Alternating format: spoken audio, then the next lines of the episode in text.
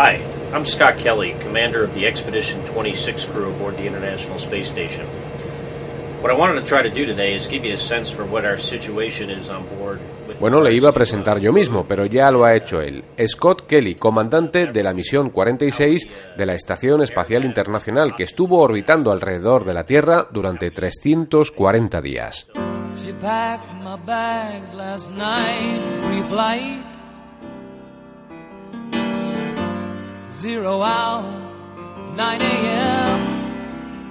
Al volver, Kelly era 5 centímetros más alto y la explicación científica a su crecimiento es que la ausencia de gravedad hace que la columna vertebral se expanda y por tanto se gane talla.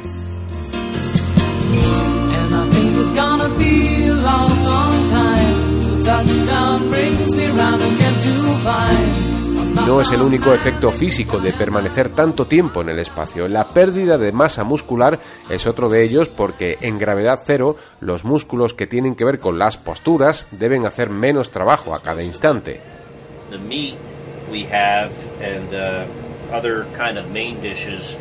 Los líquidos se redistribuyen hacia la parte más alta del cuerpo, aumenta por tanto la presión craneal y se producen con frecuencia problemas de visión y por supuesto dolores de cabeza. Cambia también el metabolismo óseo y comienzan a detectarse síntomas de osteoporosis. Hasta las callosidades de los pies desaparecen.